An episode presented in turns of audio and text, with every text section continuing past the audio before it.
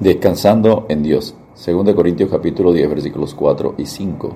Porque las armas de nuestra milicia no son carnales, sino poderosas en Dios para la destrucción de fortalezas, derribando argumentos y toda altivez que se levanta contra el conocimiento de Dios y llevando cautivo todo pensamiento a la obediencia a Cristo. La palabra de Dios es pura, sin errores, que significa que es inerrante. Enseña el Salmo 12, verso 6. Las palabras de Jehová son palabras limpias, como plata refinada en horno de tierra, purificada siete veces. Refinadas, purificadas siete veces, enseña que la palabra de Dios es la plenitud absoluta de la pureza. Significa que la palabra de Dios es perfecta, como enseña Santiago 1.25.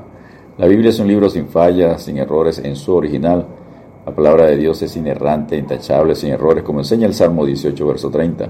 En cuanto a Dios, perfecto es su camino, y acrisolada, intachable, sin errores, la palabra de Jehová. Escudo es a todos los que en él esperan. Sumamente pura es la palabra de Dios, dice el Salmo 119, verso 140. Enseña Proverbios 35, toda palabra de Dios es limpia. La palabra de Dios es verdad porque Dios es verdad, según Juan 17, 17. El Hijo Jesucristo es verdad, según Juan 14, 6. El Espíritu Santo es el Espíritu de verdad, según Juan 14, 17, Juan 16, 13. La pureza de la palabra de Dios la hace única, poderosa e invencible. Invencible significa incapaz de ser vencido, sometido, derrotado. Tal es el poder invencible de la palabra de Dios, como enseña 2 Corintios 10, versículos 3 al 5. La Biblia, mediante diferentes analogías, metáforas, símbolos, enseña sobre el poder invencible de la palabra de Dios. Veamos el primer símbolo que describe el poder invencible de la palabra de Dios. Símbolo número uno, la espada que penetra, Hebreos 4, 12 y 13. Hebreos 4:12 dice, porque la palabra de Dios es viva y eficaz y más cortante que toda espada de dos filos, y penetra hasta partir el alma y el espíritu, las coyunturas y los tuétanos, y discierne los pensamientos y las intenciones del corazón. La palabra de Dios es la espada del espíritu que penetra, corta, discierne, no es un cutis que hace de cosquilla o masajea. La palabra que viene del original griego logos es que toda la palabra de Dios es la que ha descendido a nosotros, traída por el Espíritu Santo, como enseña 2 Timoteo 3, 16 y 17 y 2 Pedro 1, 21. La palabra viva del original griego sao con z significa que tiene la vida de Dios, por eso es viva, transmite la vida de Dios. Es perfecta, no se equivoca, es eterna, como enseña Mateo 24, 35. El cielo y la tierra pasarán, pero mis palabras no pasarán, enseña Jesucristo es siempre viva, como enseña en Hebreos 3.7, como dice el Espíritu Santo, si oyeres hoy su voz, habla en tiempo presente. La palabra de Dios es viva, eterna, porque es Espíritu, como Jesús enseña en Juan 6.63. El Espíritu es el que da vida. La carne para nada aprovecha. Las palabras que yo pues he hablado son Espíritu y son vida, como enseña también Juan 1.1 y Juan 1.14. La palabra de Dios es eficaz, del griego energes, significa que tiene poder, la energía de Dios, capaz de cambiar, convertir al hombre, como enseña 2 Corintios 10, 4 y 5, el Salmo 19, versos 7 y 8. Es la única que puede ejecutar el propósito de Dios para cambiar al hombre, como enseña Isaías 55, 11.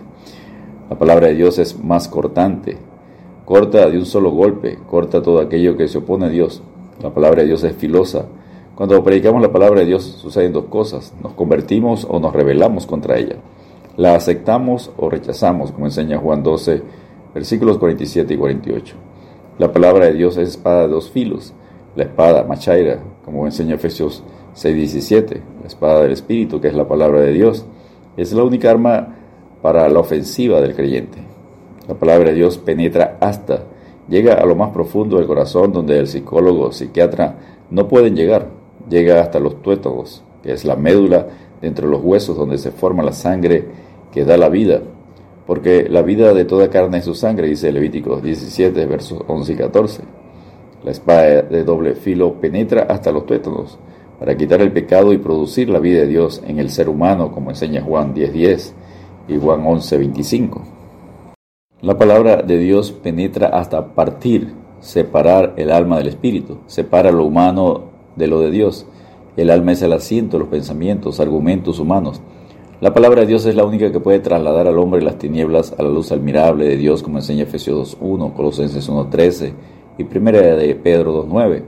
La palabra de Dios discierne, del original griego críticos, critica, censura, juzga, juzga los pensamientos, motivos, intenciones del corazón, juzga de manera perfecta el corazón humano. Deja al descubierto los pensamientos, razonamientos, ideas pecaminosas, propósitos torcidos, todo lo que hay en nuestro corazón. Lo hace para nuestro bien y para que obtengamos vida eterna. Habla de un juez que rechaza lo que no sirve, lo que no tiene argumentos y deja lo bueno, como enseña 2 Corintios 10, versículos 4 al 5. La palabra de Dios es filosa y tiene el poder para convertir, transformar, restaurar, refrenar, refrescar, consolar al ser humano. Y sigue cortando, transformando durante la vida cristiana lo que conocemos como el proceso de santificación. Todo libro, todo versículo, todo capítulo de la palabra de Dios es filosa. Hebreos 4:13 nos enseña que no hay cosa creada que no sea manifiesta en su presencia, antes bien todas las cosas están desnudas y abiertas a los ojos de aquel a quien tenemos que dar cuenta. Todas las cosas están desnudas viene de la palabra gumnos, que es gimnasio, despojarnos de la ropa pesada y quedarnos con ropa ligera para hacer el ejercicio completo en el tiempo que se escribió la carta a los hebreos.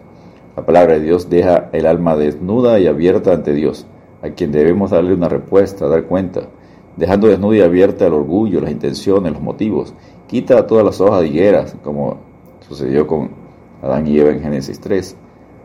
Ante Dios quita todo aquello que es pecado y lo deja al descubierto, quedando convencidos del pecado ante Dios con la necesidad de un Salvador. Descansemos en Dios recordando Isaías 49.2. Y puso mi boca como espada aguda me cubrió con la sombra de su mano y me puso por saeta bruñida, me guardó en su aljaba. Dios te bendiga y te guarde.